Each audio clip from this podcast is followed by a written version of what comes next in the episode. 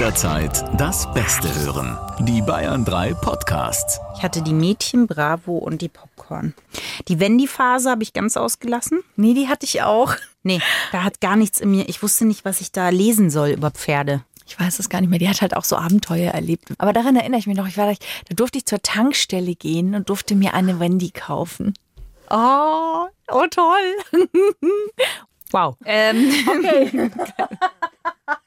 Aber ich habe auch sowas wie Yps gelesen. Was ist Yps? Das war auch so eine Zeitschrift, wo man immer so Experimente machen konnte, wo dann entweder Fand die ich auch ganz grauenvoll. echt, nein, Ja. das habe ich bei der Mickey Maus auch so geliebt. Oh, da gab, ich weiß noch, der größte Reinfall ever. Es gab Silberfischchen. Du, Du meinst- Züchten. Nein, Silberfischchen, glaube ich, waren es keine. Nee, Langzeitkrabben, die Flusskrebse oder was das war. Einfach nur grauenvoll. Nichts hat funktioniert. Das einzig Coole, was es jemals in der Mickey Maus gab, war die Lupe. Und der ums Eck guck Spion oder der der Becher, Weil der auch super funktioniert. Wenn du um eine Ecke guckst, dann kommt auf einmal so ein Ding rausgefahren. Total das habe ich voll oft bei meinen Eltern gemacht. Dann im Wohnzimmer oder im Esszimmer. Das haben die natürlich nicht bemerkt. Nein, natürlich nicht Corinna. James Bond, Glaubst du? Inspektor Clouseau, Corinna. Freundschaft Plus. Mit Corinna Teil und Christine Barlock. Zart, hart, ehrlich.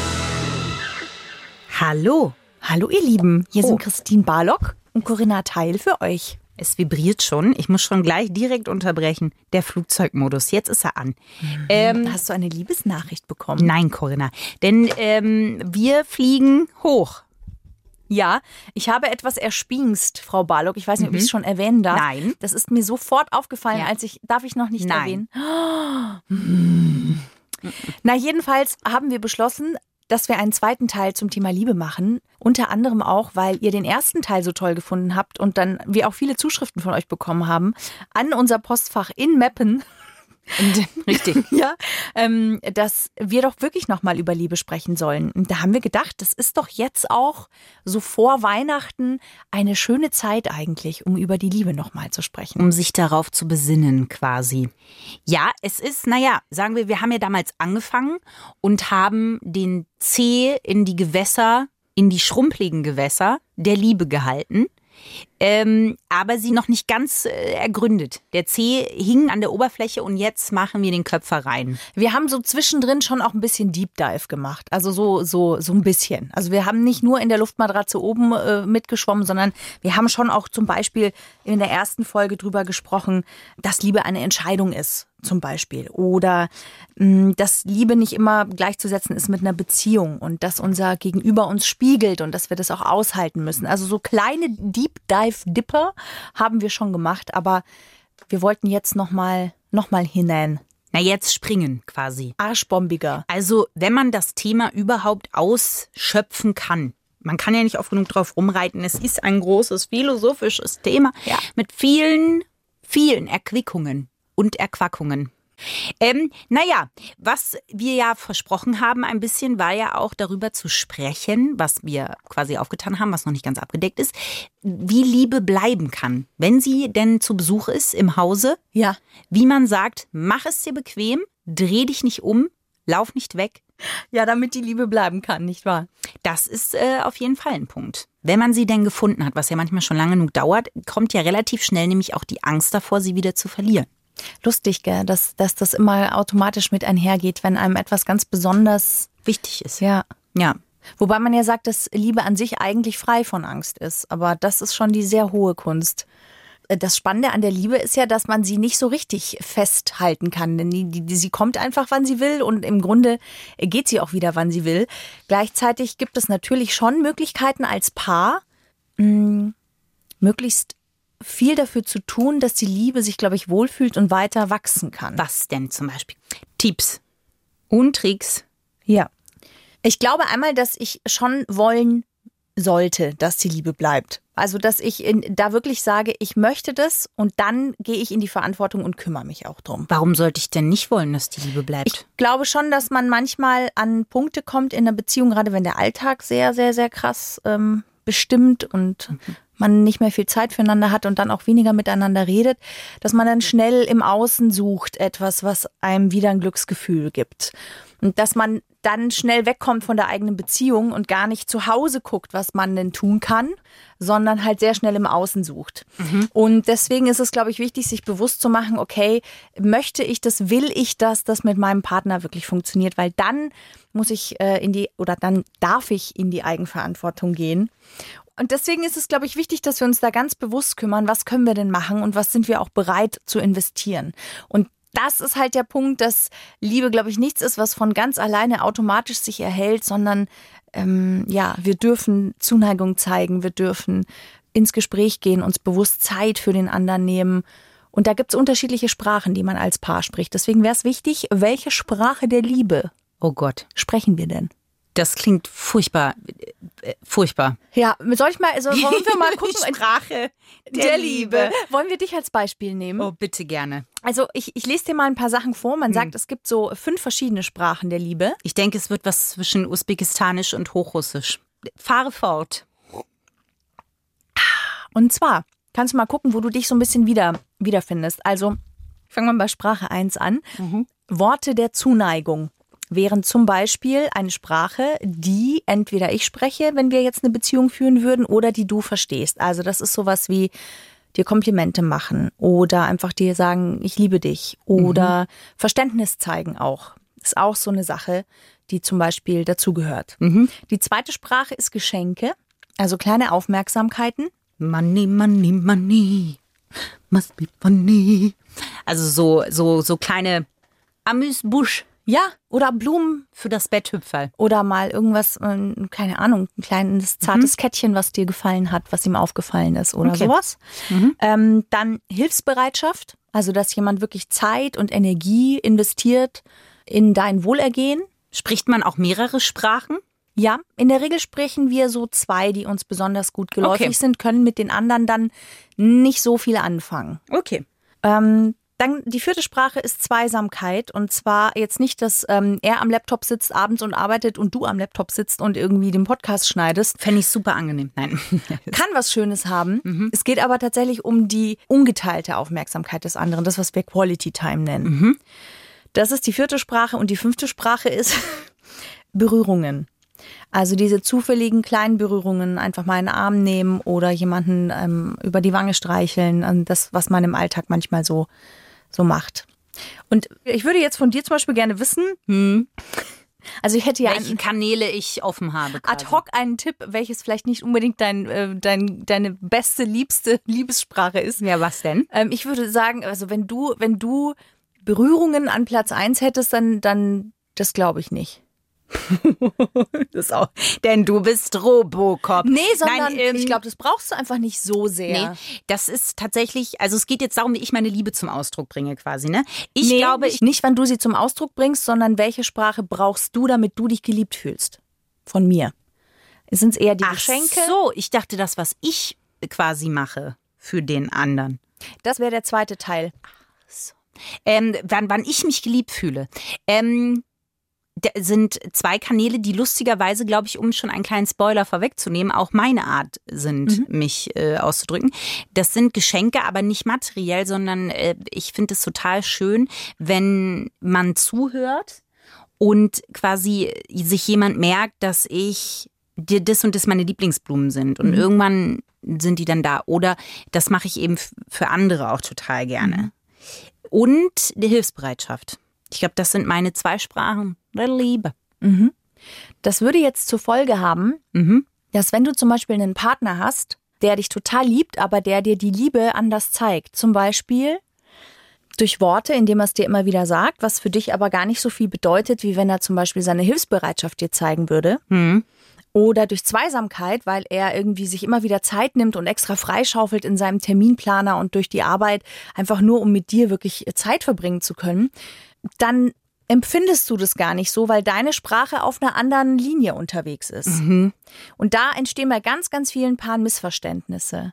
Das heißt, es ist wirklich wichtig, mal sich hinzusetzen und auszutauschen und zu gucken, was genau braucht der andere, damit er sich von mir geliebt Wie mache fühlt. ich das? Ich setze mich hin und sage, pass auf, äh, äh, Sprachen der Liebe, was klingelt?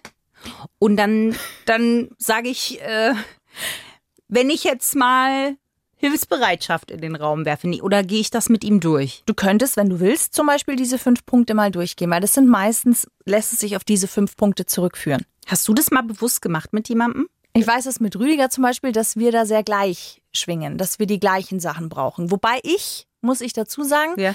ein bisschen mehr diese Quality Time in Anspruch nehmen würde Mhm.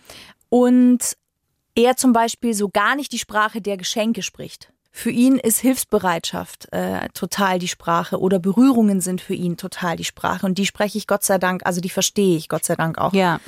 Ähm, das heißt, wenn wir voneinander wissen, welche Sprache spricht der andere und was braucht der andere, dann sind wir sowohl in der Lage, gezielter das zu geben, was der andere braucht. Und wir sind aber auch in der Lage, viel mehr zu erkennen, wann der andere uns gerade auf seine Art und Weise mal wieder zeigt, dass er uns liebt. Das heißt, finde wir lustig. sehen das hier mehr. gerade so Schwingungen wie diese 60er, 70er Jahre äh, Radioberatungen. Da gab es da nicht irgendwie so, so, hatten die nicht so äh, Erika lustige Berger? Namen? Ja, Erika Berger-Vibes. Ein Ja. bisschen.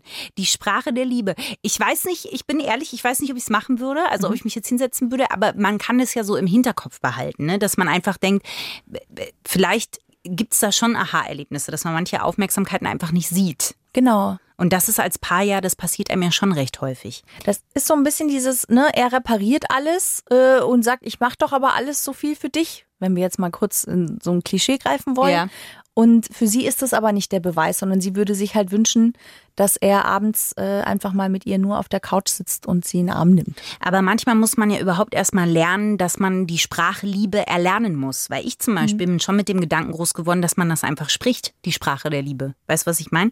Also, dass es ohne Aufwand einfach zu sein hat. Eine dieses Gefühl. Selbstverständlichkeit. Genau, Selbstverständlichkeit. Und man muss nicht so viel dafür machen. Sobald man anfangen muss, dafür so viel zu machen, stimmt schon irgendwas nicht. Also wird man eher ähm, so ein bisschen Skeptisch? skeptisch, dass man denkt, okay, jetzt, jetzt beginnt hier die Arbeit, jetzt wäre eigentlich der Zeitpunkt, also so war das nicht, aber eigentlich wäre jetzt der Zeitpunkt zum nächsten zu gehen. Ich glaube, dass es bei ganz vielen Menschen so ist, dass wir mitbekommen, man verliebt sich und dann der Rest ist, dann bleibt das ja so. Wenn es echt ist, bleibt das von alleine so.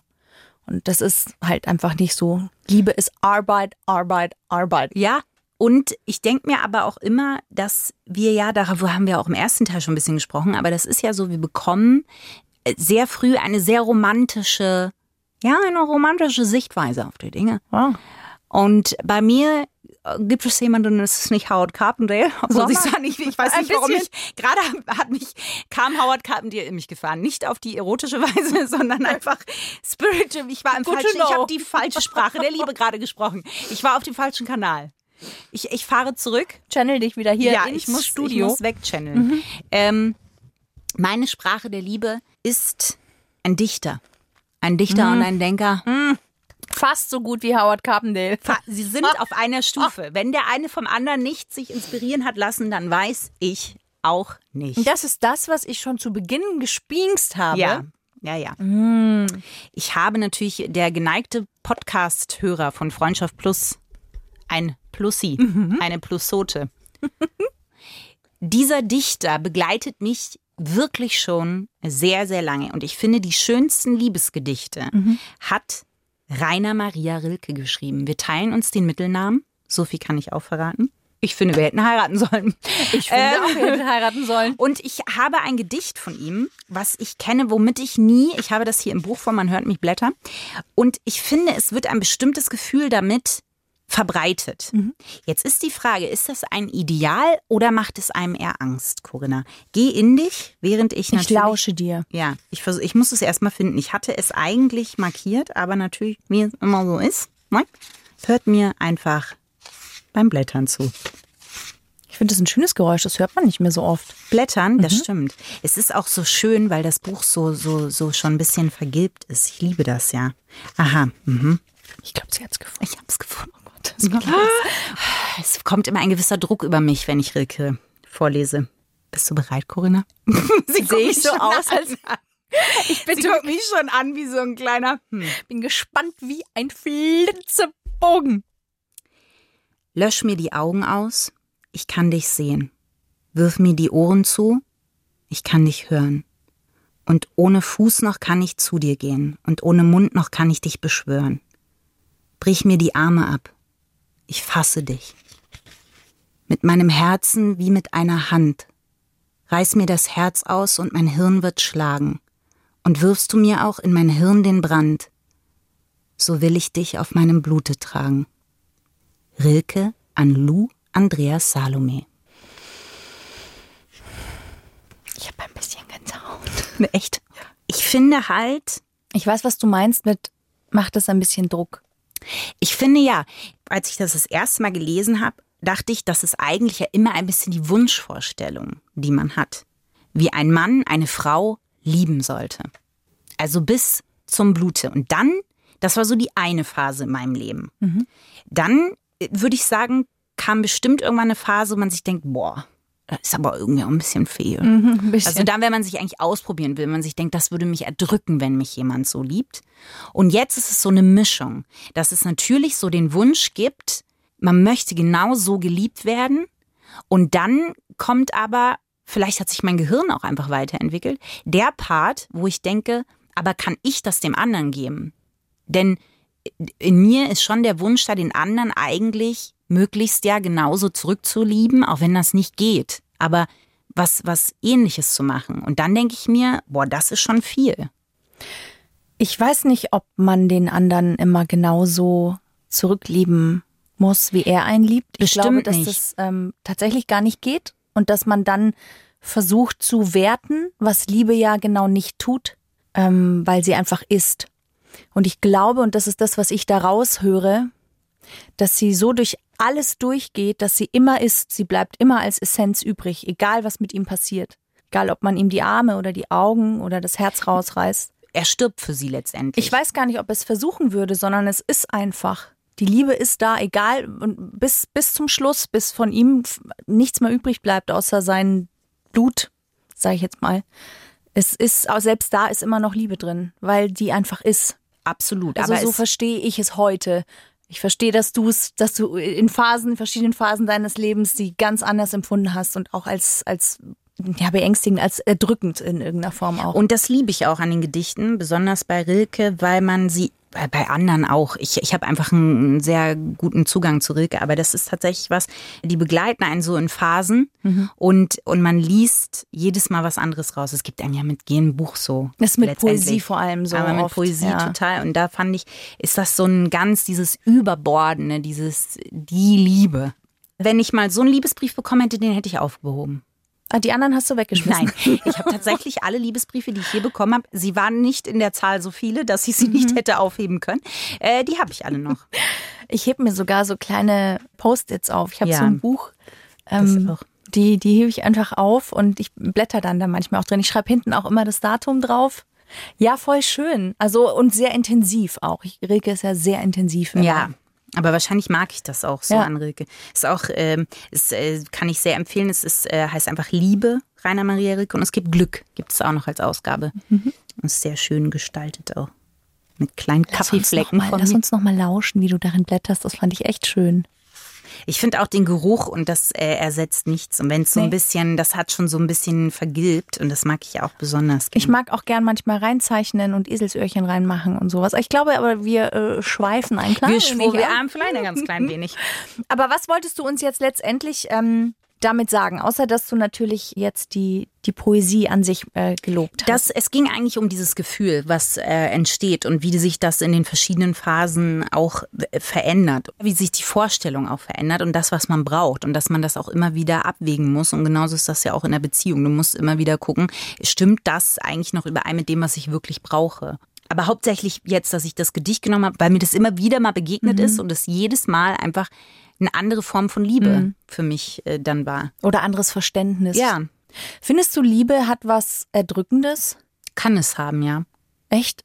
Kann es haben. Meinst du nicht vielleicht was Beängstigendes eher als was Erdrückendes? Nee. Nee, beängstigend ist nochmal anders. Weil ich finde, natürlich kann einem Liebe auch Angst machen, wenn es ein Gefühl ist, wenn man weiß, jetzt gehe ich auf einen Pfad, den ich vorher einfach nicht kannte. Genau. Ähm, dann absolut.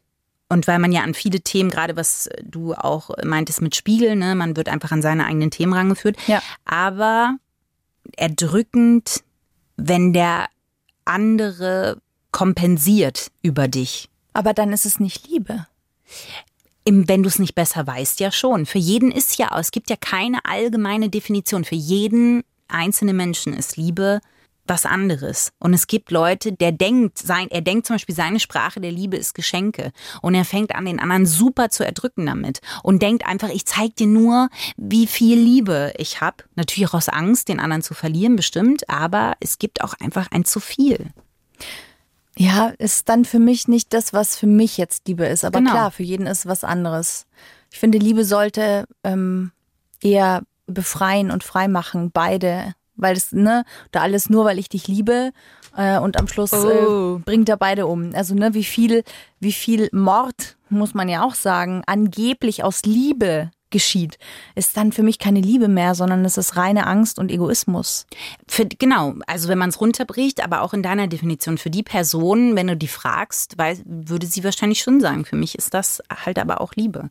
Es gibt's ja auch, ich, ich hatte zum Beispiel eine Freundin, die hatte einen Partner, da waren wir noch ein bisschen jünger, so Mitte 20, und da war zum Beispiel jemand, der einfach jeden Tag aus sich heraus ihr sagen musste, ich liebe dich, ich mache das, ich will dich, ich finde dich toll, du bist die Frau für mich, es gibt nichts Besseres, auf dich habe ich gewartet. Ähm, und die irgendwann gesagt hat, ich kann nicht mehr. Das ist so erdrückend. Ja, okay, ist für mich nicht das, was, was Liebe ist, finde ich. Das Spannende der Liebe ist auch, dass sie Veränderung möglich macht. Also, dass Menschen, ähm, die jahrelang ein bestimmtes Bild hatten und nicht über eigene Schatten gesprungen sind oder nicht bereit waren, Dinge zu verändern in ihrem Leben, dass die, wenn die lieben, sich öffnen und bereit sind, äh, Veränderungen einzuleiten. Das ist natürlich eine sehr erwachsene Sicht jetzt auch schon. Ne? Also wie Ja. gesagt, da waren wir so Mitte 20 und ich glaube, das war, ich weiß nicht, wie es ihm jetzt geht, ähm, weil die sind auch nicht mehr zusammen, aber ähm, ich glaube, dass er vielleicht auch nochmal eine Veränderung durchgemacht hat und heute auch anders liebt. Aber für ihn damals war das absolut seine Sprache und der war, wenn du den gefragt hättest, er hätte dir bis zuletzt geschworen, dass der diese Frau abgöttisch liebt. Das, ich habe, glaube ich, auch ganz lange eine Sprache der Liebe gesprochen, die für mich nicht gesund war, weil ich natürlich ganz lange immer dachte, ich muss alles tun, damit es dem anderen möglichst gut geht und ich darf nicht kompliziert sein. Oder ne, Frauen denken ja oft, sie dürfen nicht kompliziert sein oder sie müssen möglichst ähm, sich anpassen. Und ähm, das ähm, war meine Form zu glauben, dass das der Beweis der Liebe ist, bis ich natürlich erkannt habe, wenn ich mich selber nicht liebevoll behandle, was man ja nicht tut, wenn man immer nur alles für den anderen macht, Ja. dann ist es keine Liebe, die frei macht. Dann ist es nichts, was auf, auf Augenhöhe schwingt, was auf, was auf dem Sein be beruht. Das Sein, dass ich so bin, wie ich bin und der andere so ist, wie der andere ist. Und da begegnet man sich. Ja, also das ist halt schon sehr, sehr fortgeschritten und da glaube ich, brauchen viele ein ganzes Leben lang manchmal, um da hinzukommen. Die kommen da gar nicht hin. Ähm, es gibt ja auch manche, da ist die Stufe davor auch schon völlig in Ordnung. Ja. Ja, also, wenn, Wie gesagt, das ist halt deine Definition Ja. sozusagen von Liebe. Ich, ich glaube halt, es gibt ja auch äh, verschiedenste Formen. Es gibt Polyamorie auch, ja. was ich sehr spannend finde. Also lässt sich Liebe wirklich teilen. Im Sinne von, ich liebe Mann 1, 2 und 3 und das gleichermaßen. Lässt sich da die Eifersucht komplett außen vor lassen? Ich glaube nämlich nicht. Also ich finde Polyamorie, ich, jeder, äh, der das, der das leben kann und leben möchte, finde ich völlig in Ordnung. Ich für mich, ich nur für mich selber muss sagen, ich glaube, ich könnte das nicht. Das wäre nichts für mich. Und ich glaube das auch nicht. Ich glaube tatsächlich nicht, dass das geht. Ja, ähm, ich glaube auch nicht. Dass, also ich glaube anders. Ich kann nachvollziehen, dass man für sehr viele Dinge und auch für mehrere Menschen Liebe, absolut ehrliche Liebe empfinden kann. Ja. Eine Beziehung zu führen mit drei gleichzeitig, das würde meine Kompetenz übersteigen. Das traue ich mir nicht zu. Dass ich mehrere liebe, ne, weil der Unterschied, es gibt ja den Unterschied, ich liebe jemanden, ich führe mit ihm eine Beziehung. Ich kann ja Menschen lieben, aber ich kann mit ihnen keine Beziehung führen. Das gibt es auch. Ja, Liebe an sich, natürlich. Du kannst auch ein Haustier abgöttisch lieben. Ja. Also das, Ja. das glaube ich alles. Nur Ja. eben äh, glaube ich nicht, dass man wirklich, wenn jemand sagt, ich bin Polyamor, dann glaube ich nicht, dass das äh, geht. weil wir vorhin so ein bisschen von den Sprachen der Liebe gesprochen haben und auch von dem, was ähm, ich jetzt vorhin gesagt habe, dass ähm, für mich Liebe dann ist, wenn ich sein darf und wenn der andere sein darf und man sich den Raum lassen kann, also man auch, auch loslassen kann. Das ist ganz lustig. Wir haben im östlich und westlich verschiedene Ansichten von Liebe. Okay. Also in, in der östlichen Welt ist es viel mehr auf das Sein und Mhm. bei uns in der westlichen Welt ist es viel mehr auf das Tun gerichtet, der Fokus. Und das finde ich eigentlich ganz spannend, weil wir ja vorhin über die Sprache der Liebe gesprochen haben. Und diese ganzen äh, Dinge von ähm, Hilfsbereitschaft oder Geschenke oder Worte hat ja sehr viel mit Tun zu tun. Ja. Ähm, ja, und das finde ich, ich finde es einfach nur interessant, diese, diesen Gegenpart zu spüren, so als müssten wir oder als würden wir ständig danach suchen, dass wir einen Beweis bekommen oder liefern, dass wir lieben. Ist das so? Fragezeichen. Weiß ich nicht. Ich versuche gerade parallel durchzugehen, ob das geschichtlich einfach einen Grund hat, warum äh, das so aufgeteilt ist, auch ein bisschen, was ich glaube. Und natürlich auch mehr mit, mit der Religion und den ganzen Sachen. Also glaube ich schon, dass das da auch mehr begründet ist. Ich glaube, man wächst halt oder wir sind mehr damit aufgewachsen, du brauchst was in der Hand. Also das gibt dir halt eine Sicherheit. Einfach nur auf etwas, was du nicht siehst, was du nicht anfassen kannst, was du irgendwie nicht so. Und so wird es sichtbar greifbar gemacht für einen selber.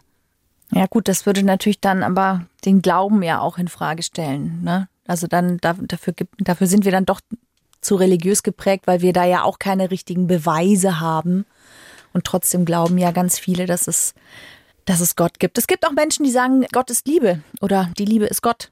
So, das ja, ist ähm, gibt's auch total. Ähm, ich glaube, dass, dass, dass das trotzdem noch zwei verschiedene Ebenen sind, also Religion und, und dieses Verständnis von Liebe. Also ich glaube, Religion ist immer was, was, was Leute sehr übergeordnet anordnen würden und Liebe ist etwas, was ja zwischen dem Ganzen stattfindet. Deswegen glaube ich, ist man bereiter, bei was Übergeordnetem das wirklich zu glauben, wenn man das eh schon über sich sieht. Aber was zwischen einem ist, da verlässt einen das komischerweise ein bisschen. Aber manche ordnen ja die Liebe auch als etwas Übergeordnetes ein. Genau, manche. Aber grundsätzlich, wenn man jetzt bei Ost-West so bleibt, dann glaube ich, äh, oder mm, bei diesem, dann, dann glaube ich, mm, ist das nochmal ein Ansatzpunkt. Apropos Glauben, äh, fand ich eine sehr schöne Umfrage, die unter, also in der deutschen Bevölkerung tatsächlich stattgefunden hat. Man hat alle ab 16 gefragt, ob sie an die Liebe fürs Leben glauben. Was glaubst du, wie viel Prozent haben gesagt, sie tun es? An die Liebe fürs Leben glauben? Ja. Bei 16? Boah, schwierig. Also ab 16 Jahre. ich sage jetzt mal 75 Prozent. Ja, cool. 66 Prozent der Deutschen glauben an die Liebe fürs Leben. Was ich total, also fand ich total schön. Also es ist romantisch geprägt. Ja, ich weiß gar nicht, ob, es, ob ich es romantisch nennen würde. Der Fakt an sich ist romantisch. Ja, das stimmt. Ein romantischer Fakt. Wann hat man sowas schon? Und ähm, Nur bei Freundschaft Plus. Lexiki, Lexiko, Lexika. Aber ich finde es auch sehr ermutigend irgendwie. Also wenn es so viele Menschen gibt, die glauben, dass es die Liebe fürs Leben gibt, finde ich, ist es auch ein schöner Blick auf, auf das Leben oder auf die Welt. Ja, das stimmt. Also ein sehr liebevoller Blick. Oder ein sehr fauler Blick. Ne? Also, Wie meinst du? naja, man hat dann den einen und dann reicht's aber auch. Das ist auch voll schön, wenn Das möchte ich nicht mehrmals durchmachen, so ungefähr. so echt? So sehe Ja, weiß gar ich nicht, so kann man es auch. Ja, ich sehe es jetzt auch nicht so, aber man könnte es auch so sehen. Könnte man. Wäre halt interessant, ob was die gleichen Personen mit äh, 26 zum Beispiel sagen würden. Und dann wieder mit 50. Ja, Ja. was dann passieren würde quasi. Ich glaube auch, ähm, dass die Liebe sich wahrscheinlich auch von Generation zu Generation verändert hat, kann ich mir vorstellen. Na ganz bestimmt. Die ist ja auch immer davon äh, abhängig, glaube ich, wie die Weltlage ist oder was für einschneidende Erlebnisse auch passieren. Das verändert ja auch ganz viel Ja. mit einem selbst. Und das hat immer eine Auswirkung. Ja. Ich bin zum Beispiel total dankbar, dass wir in friedlichen Zeiten äh, die Liebe leben dürfen. Weil für mich ist, es gibt mir, gibt für mich eine kaum schlimmere Vorstellung, als jemanden zu lieben und dann muss er in den Krieg ziehen. Und vor allem, wenn man jetzt noch an Menschen denkt, die mit jemandem zusammen sind, der bei der Bundeswehr ist und der dann irgendwie äh, ins Ausland geht, das ist schon, das finde ich schon. Aber ich glaube, da musst du es präzisieren, weil da musst du sagen, dass du dankbar bist, in einem Teil äh, der Welt zu leben, wo das nicht ist, weil in anderen Klar. Teilen der Welt ist es die Realität. Genau, ja? ja. Also da gibt's ja Momente, dass sich wirklich Leute verabschieden jeden Morgen, weil sie nicht wissen, ob sie dann wiederkommen. Ja, ne? ja. Ähm, weil sie nicht wissen, ob irgendwo eine Bombe hochgeht. Also in anderen Teilen der Welt ist das tatsächlich so. Und die Frage ist, liebt man dann selbstloser oder mehr kompromissloser? Oder schätzt man einfach auch das alles nochmal mehr wert? Weil du ja am Anfang von Selbstverständlichkeit gesprochen hast auch, die Ja. ja zum Teil auch schön ist, wenn sie sich einstellt und gleichzeitig auch Gift sein kann für eine Beziehung, für die Liebe, wenn man alles zu selbstverständlich nimmt. Ich glaube, das ist so ein Spagat, den man als Paar finden muss. Diese Verbundenheit und das Vertrauen, das man irgendwann ja für selbstverständlich sieht, weil das auch eine Art Fundament ist, auf dem man dann aufbaut. Die Liebe ist da, ich kann mich verlassen und gleichzeitig diese Verbundenheit eben nicht als selbstverständlich sieht. Und da ist der Ansatz zu sagen, ich kümmere mich.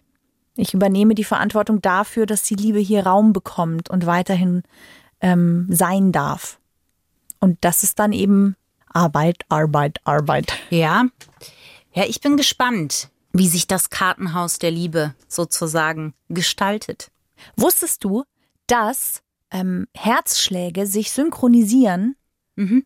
wenn wir uns verbunden fühlen oder wenn wir jemanden lieben und ihm nahe sind? Das finde ich total spannend auch. Ja, ist ja ähnlich so, wenn, äh, dass man ja sagt, zwischen besten Freundinnen, die haben äh, ihre Tage zur gleichen Zeit. Ja. Das synchronisiert sich auch. Ja. Äh, Herzschläge, ja, das habe ich auch schon mal gelesen. Weiß ich nicht. Vielleicht äh, ist mein Herz ein Dickkopf und macht dann da nicht mit. I don't know. Das vielleicht weißt du es einfach gar nicht. Vielleicht Doch, ich bemerkst überprüfe. Ich habe ein Blutdruckmessgerät. Du Ich hast ein Langzeit-EKG immer Ich bei habe dir. das immer zur Hand. Das stimmt. Ja. Nee, das ist so. Aber man hat ja äh, Vorbilder auch. Also ich habe ja meine Vorstellung sozusagen, dass alles natürlich sein sollte und dass alles ähm, ein bisschen selbstverständlich ist, die ich ja jetzt nicht mehr so habe, aber mit der man so ein bisschen groß wird. Die wird einem ja irgendwo eingepflanzt. Und das ist bei bestimmten Liebespaaren, wo einem das so vorgelebt wird. Und ja, wir besteigen den Fahrstuhl ins Glück, die Türen öffnen sich und wir sind schon mittendrin. Fahrstuhl ins Glück. Ich habe äh, jeweils einmal die vier größten Filmliebespaare, die uns quasi das vorgelebt haben und die vier größten Real-Life-Liebespaare. Jetzt bin ich gespannt. Absolut darfst du sein. Ich fange mit den vier größten Filmliebespaaren an. Platz vier ist gleich mal meine Weihnachts-All-Time-Favorite, immer stattfindende Liebes-Lieblingsbeschäftigung. Dinner for One. Nein, das ist Silvester, Das ist Corinna. Silvester. Bitte reiß dich zusammen. Sissi, Franz. Hm. Doch, natürlich. Äh, Sissi und Franz. Auf Platz drei Red Butler und Scarlett O'Hara vom Winde verweht. Mhm. Vier Stunden, wenn man sich da durchgearbeitet hat. Ashton, nee, oder Ashley, ich weiß es nicht. Auf Platz zwei Die Melone der Zeit. Baby und Johnny natürlich. Ah, Dirty, Dirty, Dancing. Und auf Platz 1 kann ich nicht nachvollziehen, muss ich ehrlich sagen. Hat mich auch ein bisschen geschockt. Ist die Fahrstuhltür ins Grauen. Jack und Rose von Titanic. Kannst du nicht nachvollziehen? Nein, w- bitte, wo ist das Liebe? Wenn sie sich nicht quer, sondern längs oder andersrum, wie auch immer, nicht auf die Tür gelegt hätte, dann hätte ja. er sich daneben legen können und beide hätten überlegt. Und diese Trillerpfeife des Grauens, diese Pfii, Pfii, hätte nie stattfinden müssen. Jack hätte überleben können und ich hätte die Tür geteilt. Ich hätte gesagt, gut, haben wir beide keine Füße mehr, weil die im Wasser hingen, aber wir haben überlebt. Nein, der arme Leonardo DiCaprio musste abgluckern, Ja. während sie Bräsig breit auf der Tür lag. geritten ist, dann noch und geflogen ist. Alles, was er eigentlich machen wollte, hat sie gemacht. Das ist also das größte Liebespaar der Filmgeschichte. ich verstehe trotzdem, das ist eines der größten Liebespaare. Ich Ein paar liebevolle Nennungen noch, die, die es gibt, äh, was ich sehr schön finde, Kermit und Miss Piggy. Wäre für mich auch sehr weit vorne eigentlich gewesen. Pretty Woman natürlich. Ja. Oh ja. Bonnie und Clyde. Äh, Brokeback Mountain finde ich sehr schön. Äh, cool. Dann äh, Edward und Bella natürlich. Ach Gott, die habe ich schon vergessen. Ja, ich auch, aber sie sind wohl da. Und wie ein einziger Tag mit ähm, Ryan Gosling und Rachel McAdams wird natürlich auch immer wieder, die ja dann wirklich auch ein Paar geworden sind. Für kurze Zeit zwar, aber dieser Film hat so viele Ebenen glücklich gemacht. Die vier größten Liebespaare überhaupt. Auf Platz vier. Und das, jetzt kommen wirklich verwirrende Fakten, weil Rüdiger und Gisela. Nein, Corinna, immer noch nicht. Yoko Ono und John Lennon. What the actual fuck? Verstehe ich nicht. Wenn man die Nur- Geschichte kennt, ähm, nein. nein. Naja, gut, zwischen den beiden. Nur weil die Beatles vielleicht drunter gelitten haben, können die beiden natürlich sehr glücklich sein, ne?